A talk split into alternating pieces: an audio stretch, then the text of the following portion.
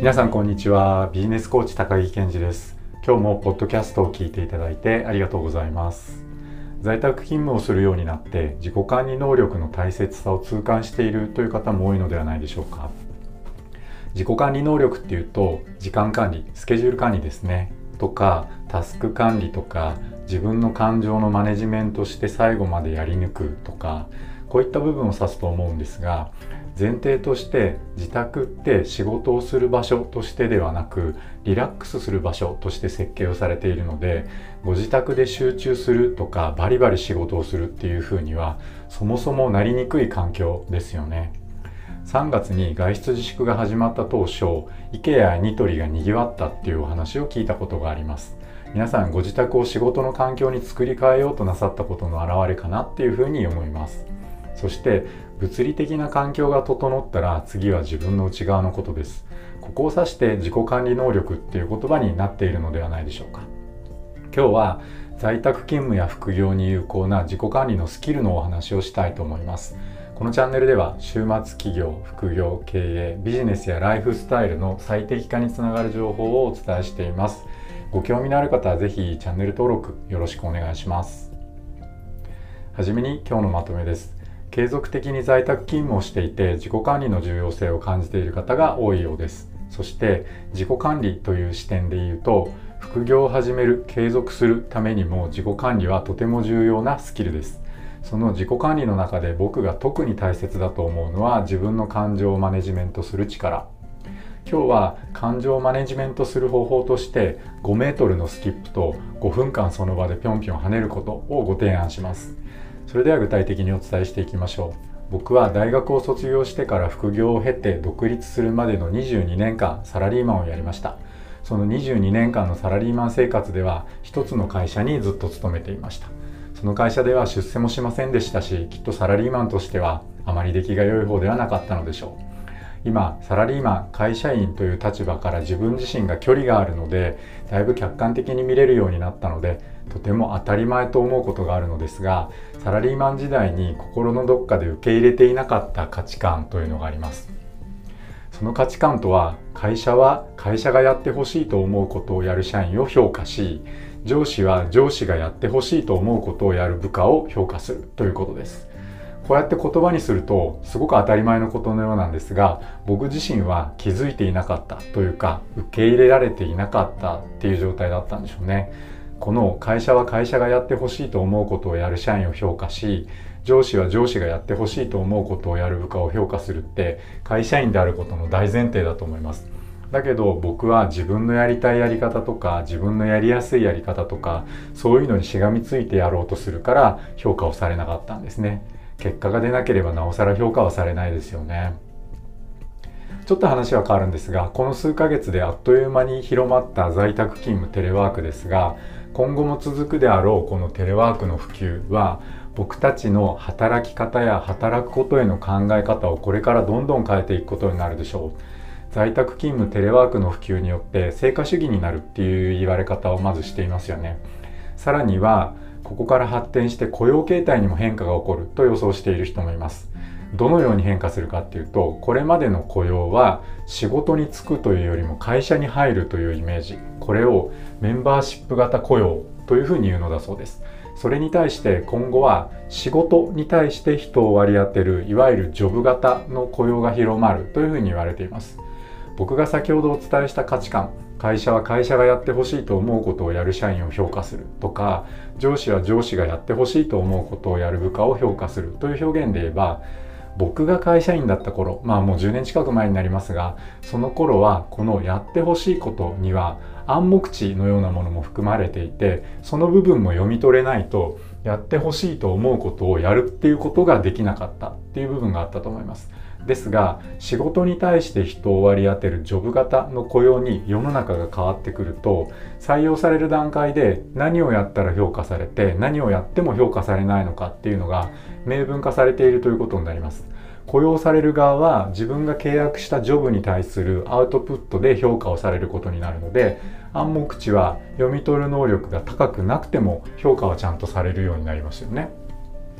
こんな風になってくると雇用する側と雇用される側の関係は発注者とフリーランスとの関係にかなり近づいてくると思います。雇用する側とか発注する側がやってほしいと思うことがどれぐらいの完成度でアウトプットできるかがその人のビジネスパーソンとしての価値になっていきます。つまり在宅勤務の普及とジョブ型雇用と副業って全部がこう近いところにあるっていうことですね。副業を通じてジョブ型の雇用の働き方に慣れておくことでこれからの時代の働き方に適応しやすくなるかもしれませんね。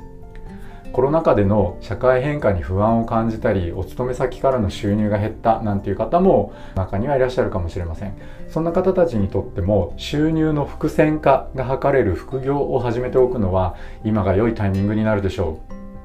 う。だけど副業って気力体力が続きにくかったり家族サービスが犠牲になる可能性があったり今のままでも実際の生活ができないわけではなかったり途中でやらなくなっちゃっても困ることがほとんどなかったりなんてやらない理由とか途中でやめちゃう理由って本当に盛りだくさんあります。だから自己管理能力が求められるようになってくるんですね。では自己管理能力って何なんでしょう？先ほどもちょっとお伝えしましたが時間管理スケジュール管理とかタスク管理とかそれから自分の感情をマネジメントして最後までやり抜く力とかこういったものに分解できるかと思います。だけどこれ突き詰めて考えると結局のところ時間管理スケジュール管理がちゃんとできるとかタスク管理がきちんとできるかっていったところは最後は自分の感情のマネジメントができるかどうかにやっぱりつながってきます。これから副業を始めようとする会社員の方はよくやり方を知ろうとするんですね。本を読んだり Google で検索をしたり動画を見たり。だけどこういったことは本当に最低限のことで大丈夫だって僕は考えています。やりながら調べていけば大体のことは大丈夫です。学校の勉強とか受験勉強とは違うので頭の中に一回ちゃんと入れてしまわなくてもそうです。カンニングをしながらつまり本を見ながらとか Google の検索結果を見ながらとか動画を見ながら作業ってできちゃいますよね。でしかもその作業23回自分でやってみたら6割ぐらい覚えられるでしょ。だからやり始めるが先なんです。このやり始めるやり続けるを実際にできるようにしているのがあなたの感情ですね。これがよくやり方2割感情8割って言われる理由だと思います。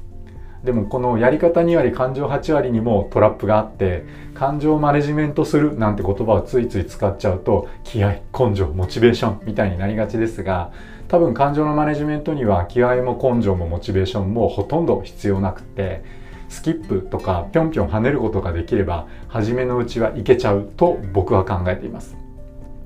副業も本当に最初のうちはめんどくさいなとかこれ自分にできるかなって思ったら5メートルスキップするか5分間その場でぴょんぴょんジャンプしてみてください。人間の感情は体の状態の影響を強く受けるんです。自信がなくなると人間は背中が丸くなって頭をうなだれて視線は下の方を向き呼吸は小さく浅くなっちゃいます。逆に自信がある時は背筋がキリッと伸びて頭はまっすぐ前を向き視線も正面を見据えることができて呼吸は大きく深くなります。この感情の状態と体の状態の関係は双方向性があると言われているので例えば日常的に僕らが体感できることでもランニングをすると気持ちいいとか筋トレをすると力強い気持ちになるとかこんな風に体の使い方を変えると自分で感情の状態を変えることができます。子供って楽しい時とかワクワクした時にスキップをしたりその場でぴょんぴょん跳ねたりしてますよね。僕たちの中ではこのスキップをしたりぴょんぴょん跳ねたりするっていうことはこの楽しいとかワクワクといった感情に紐付けされているのでスキップをしたりぴょんぴょん跳ねたりすることで楽しいとかワクワクといった感情を自分の中に自分で作り出すことができます。だから在宅勤務とか副業であなたの感情をマネジメントする時には5メートルスキップをするか5分間その場でぴょんぴょん跳ねてみてください。良い感情の状態で仕事に取り組むことができるはずです。もしそれでもできないとか前に進めないと思ったらビジネスコーチにコーチングを受けてみてください。コーチングセッションで僕がいつもやっているのはやり方を教えるというよりはクライアントさんたちがちょっと取り組むのが大変だなと思っていることに取り組めるようになる状態を作って差し上げることです。自分一人では自信がないなって思う方は是非コーチング受けてみてください。それでは今日のお話まとめておきましょ